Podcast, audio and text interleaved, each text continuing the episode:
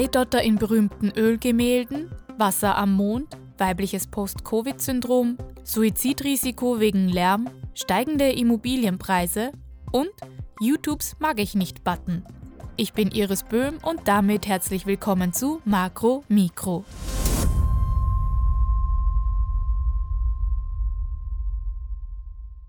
Die Ölgemälde von Leonardo da Vinci, Albrecht Dürer oder auch Sandro Botticelli sind auch heute noch immer sehenswert. Ihre besondere Ausstrahlung verdanken sie neben besonders aufwendigen Maltechniken aber auch Eidotter. Dass die großen Malmeister der Renaissance ihre Malfarben mit pflanzlichem Öl, Farbpigmenten und Dotter gemischt haben, haben bereits frühere Analysen ergeben. Eine aktuelle Studie zeigt jetzt, dass das Farbgemisch mit Dotter stabiler wird und auch weniger Feuchtigkeit aufnimmt. Außerdem sind die Gemälde besser von Falten beim Trocknen der Farbe geschützt. Durch die Antioxidantien im Eidotter verfärben sich die Gemälde auch weniger schnell. Die Antioxidantien bremsen nämlich die chemische Reaktion mit dem Sauerstoff in der Umgebungsluft. Die Ergebnisse der Studie zeigen, dass Da Vinci und Co. den Eidotter wohl gezielt hinzugefügt haben um die Beschaffenheit der Ölfarben zu verändern. Und genau deshalb können wir ihre Werke noch heute in voller Pracht bewundern. Am Mond wurde Wasser gefunden. Die chinesische Mondmission Chang'e 5 hatte Ende 2020 Proben auf dem Mond genommen und zur Erde gebracht. Ein Team aus Großbritannien und China untersuchten sie und fanden dabei Glaskügelchen. Darin eingeschlossen fanden sie wiederum Wasser. Die Kügelchen sind kleiner als ein Millimeter. Vermutlich sind sie bei einem Meteoriteneinschlag auf dem Mond entstanden. Dabei steigt nämlich geschmolzenes Material auf.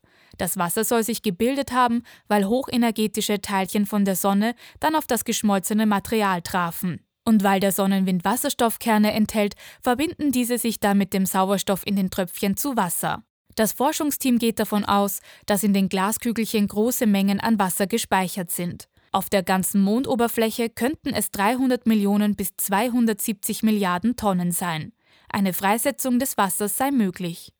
Dadurch ist die Besiedelung des Mondes um einiges realistischer geworden, denn das Wasser können wir nicht nur zum Trinken gebrauchen, sondern auch um Sauerstoff zu erzeugen. Millionen Menschen sind vom Post-Covid-Syndrom, früher auch Long-Covid genannt, betroffen. Dabei haben Betroffene länger als drei Monate Covid-19-Symptome. Das können zum Beispiel Kurzatmigkeit, Erschöpfung und verminderte Leistungsfähigkeit sein. Auch Gedächtnis- und Konzentrationsprobleme sind mögliche Symptome. Eine britische Studie hat aber jetzt gezeigt, dass vor allem Frauen von Post-Covid betroffen sind. Sie haben um ein 56 Prozent höheres Risiko daran zu erkranken als Männer. Auch ältere Menschen litten um ein Fünftel häufiger an dem Syndrom. Die Studie hat auch ergeben, dass man sich am einfachsten vor dem Post-Covid-Syndrom mit der Impfung schützen kann. Wer zumindest zwei Teilimpfungen bekommen hat, erkrankte um 43 Prozent seltener am Post-Covid-Syndrom als ungeimpfte.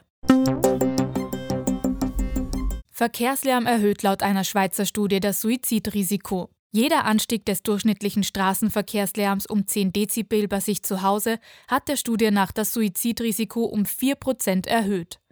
Die Forschende der Studie betonen, dass Lärm die psychische Belastung steigert. Dadurch würde er auch zur Entstehung psychischer Erkrankungen beitragen.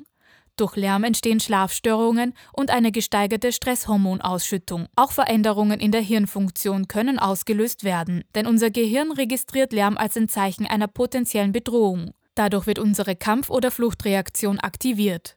Solltest du Anzeichen von Suizidgedanken bei dir bemerken, zögere nicht und such dir Hilfe bei Freunden, Bekannten oder auch bei dem sozialpsychiatrischen Notdienst. Den Link dazu findest du in den Show Notes.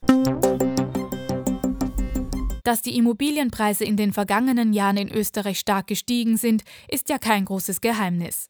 Tatsächlich trifft es aber nicht auf ganz Österreich zu, wie eine Studie der ÖAW jetzt zeigt. Während der Immobilienboom an manchen Regionen vorbeigezogen ist, kann man woanders aufgrund der extremen Preisanstiege fast schon von einer Immobilienblase reden.